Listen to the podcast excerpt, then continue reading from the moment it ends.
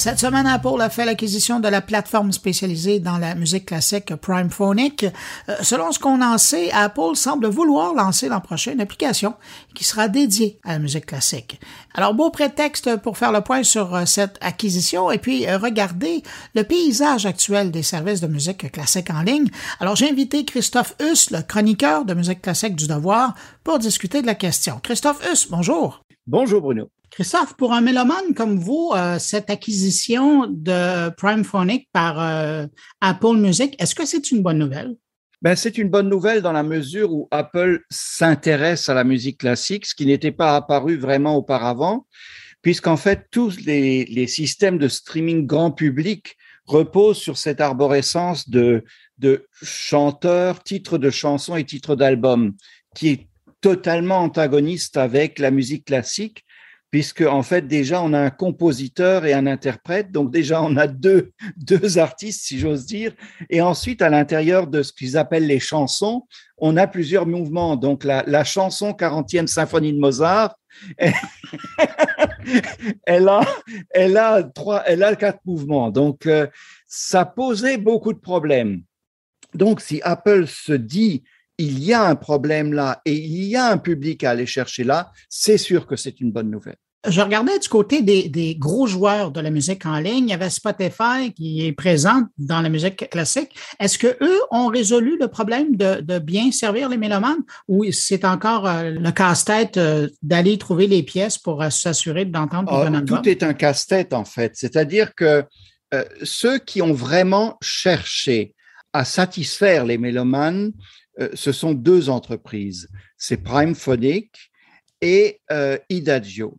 Et en fait, des deux, Idagio, qui est une entreprise euh, allemande qui est dans le giron plus ou moins d'Universal est la plus performante des deux en matière de métadonnées d'informations sur les, les enregistrements, c'est quand même Idagio qui est le plus performant. Et Idagio, en plus, offre des concerts particuliers qu'on ne trouve que là-bas. Donc, en fait, tout ce qu'on a dans l'univers du streaming, les valeurs ajoutées aujourd'hui, ce que Spotify, justement, cherche avec les, podcasts et tout ça, euh, Idagio, dans l'univers de classique, l'avait et Primephonic n'avait pas ça.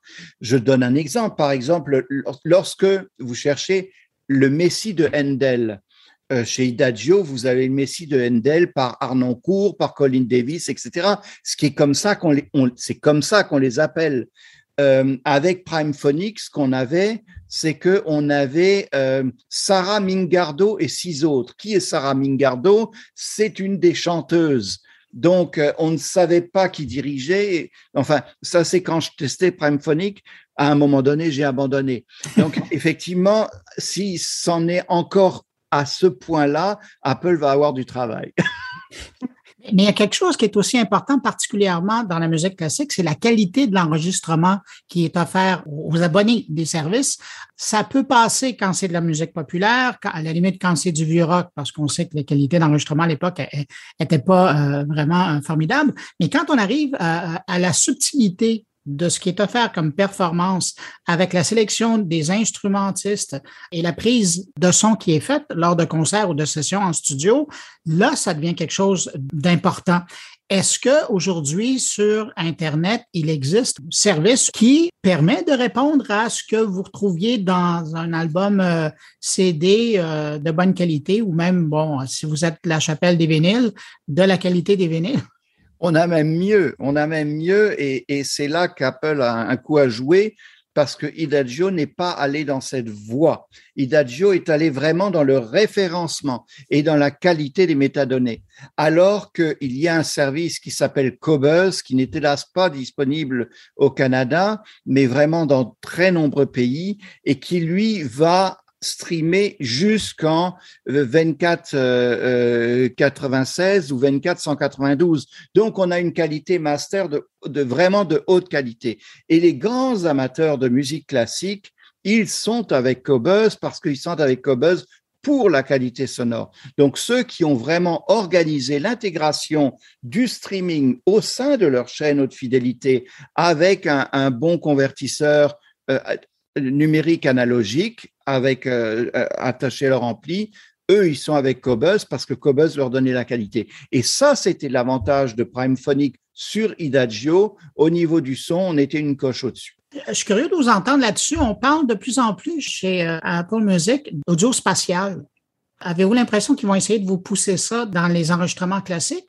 Oui, mais ça va amuser le chaland, mais ça n'intéresse pas le spécialiste. C'est-à-dire que sur, sur, ça, on a vraiment un vrai recul. Euh, nous avons un recul là carrément de deux décennies, puisqu'en fait, avec le, le SACD, mmh. euh, donc Super Audio, nous avions la possibilité d'avoir du 5.1 et nous l'avons depuis les années 2000 à peu près, 2002 à peu près. Donc, on a 20 ans de recul et on sait que cette musique multicanale commercialement, c'est resté une niche à l'intérieur de la niche. Donc, en fait, la musique spatiale, ça va, en fait, c'est un positionnement, je dirais. Là, du coup, c'est un positionnement par rapport à Tidal qui fait cette, cette, spatialisation. Donc, les uns et les autres s'observent, ils regardent ce qu'ils font. Et je pense que ça, c'est vraiment Apple par rapport à Tidal. Mais Tidal, par rapport à Cobuzz euh, sur, euh, sur, le, sur le classique, les gens de classique ne vont pas aller chez Tidal, ils vont aller chez Cobuzz. Là, je fais appel à, l'auteur d'un dossier euh, qui avait été fait dans le magazine Diapason. Pour cet article-là, vous êtes vraiment passé à travers tout ce qui existe, qui est offert de sérieux au niveau de la musique classique. Et quand on lit votre dossier, on se rend compte qu'il y, y a, beaucoup d'offres, mais ça dépend de ce qu'on cherche au niveau de la musique classique. Euh, il y a certains qui ont des faiblesses, d'autres qui ont des forces dans différents domaines. Euh, vous parliez de, évidemment de la qualité sonore, mais aussi du référencement euh, pour être capable de trouver ce qu'on veut. S'il y avait quelque chose de qu'on trouverait dans le milieu là, où il y a une bonne qualité sonore, mais le référencement est, fait honorablement, vous diriez que ça, ça ressemble à quoi? Ben regardez, le problème qu'avait Prime Phonic, pourquoi ça n'a pas marché? C'est qu'en fait, il ne s'adressait qu'aux gens de classique. L'objectif d'Apple dans cette transaction, c'est de considérer que les gens de classique écoutent aussi autre chose. Donc, on va avoir, je ne sais pas si le, marché va rester en l'état, mais des amateurs de classique qui n'écoutent que du classique, je pense, ne vont jamais ou vont rarement trouver mieux que Idagio. Ça, c'est un point parce qu'ils ont vraiment, Idagio, une avance en termes de gestion des métadonnées, de, parce que on va encore plus loin dans ces histoires-là. Évidemment, on parlait des chansons et de la quarantième de Mozart, mais ce qu'il faut savoir, c'est que, par exemple, euh, pour une symphonie de Beethoven par Herbert von Karajan, le grand chef du Philharmonique de Berlin, on peut avoir cinq ou six enregistrements à des époques différentes de la vie de Karajan. Et pour l'instant, il est impossible de savoir, euh, ou pratiquement impossible, sauf à connaître les pochettes. Évidemment, moi, c'est mon cas, mais c'est pas le cas de tout le monde. Si on écoute la version de 63 ou la version de 82 ou la version de 77. Donc, ça, effectivement, Idagio vous le donne, euh, mais les autres services ne le donnent pas. Ils n'en ont même pas idée. Donc, c'est vrai que bon, moi, les, des conclusions auxquelles je suis arrivé, évidemment, pour quelqu'un qui n'écoute que du classique, Idagio va rester important. Il n'offre que de la musique en FLAC pour l'instant. Mmh. Donc, ils sont restés à ça. Ils ont considéré que le FLAC était l'équivalent de la qualité CD, que tout le monde a, a écouté le CD jusqu'à présent et que ça satisfaisait tout le monde. Et point, on arrête là. Ensuite, il y a évidemment Cobuzz. Et Cobuzz, là, euh, on peut se dire que les gens vont aller chercher la qualité technique avec la qualité audio, mais dès qu'on rentre dans une, base de données qui n'est pas formatée pour le classique, il faut savoir ce que l'on cherche. Parce que si on ne sait pas d'emblée ce qu'on cherche, on ne va pas le trouver.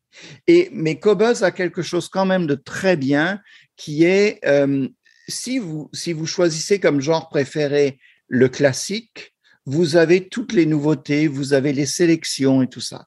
Maintenant, le troisième marché, c'est le marché, évidemment, comme vous le savez, de l'intelligence artificielle qui va vous donner ces arborescences de vous avez aimé ça, vous allez aimer ça.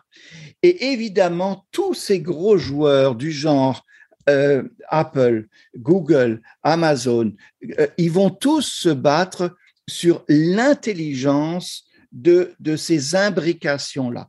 Et c'est vrai que Spotify, ayant démarré avant les autres, avait, au moment où j'ai fait le test il y a deux ans, au printemps 2019, euh, avait quand même une petite avance de ce point de vue-là dans l'intelligence de ce qu'il proposait à quelqu'un. Parce que il faut pas penser que tout le monde, tout le monde n'est pas des spécialistes. Mais par, par exemple, quelqu'un va avoir entendu quelque chose à la radio, il l'aura aimé.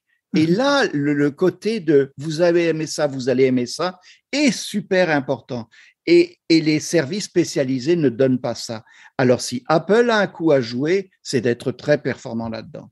Par contre, dans mon test, juste un point, dans mon test, euh, Apple, Amazon et, Deezer étaient minables sur ce point-là. C'est-à-dire que euh, quand j'écoutais un, prélude de Debussy et qu'on me disait vous allez aimer euh, euh, je ne sais pas quel, euh, quel joueur de basket qui chantait un hymne, je ne sais pas trop quoi. C'était hallucinant. On me sortait des trucs de, de dingue. Ben, Christophe, en terminant, pour plaire au marché des audiophiles, est-ce que vous recommandez à Apple d'offrir une application spécifique à la clientèle euh, du classique ou de l'offrir dans son ensemble et donc ça leur permettrait de découvrir autre chose que la musique classique?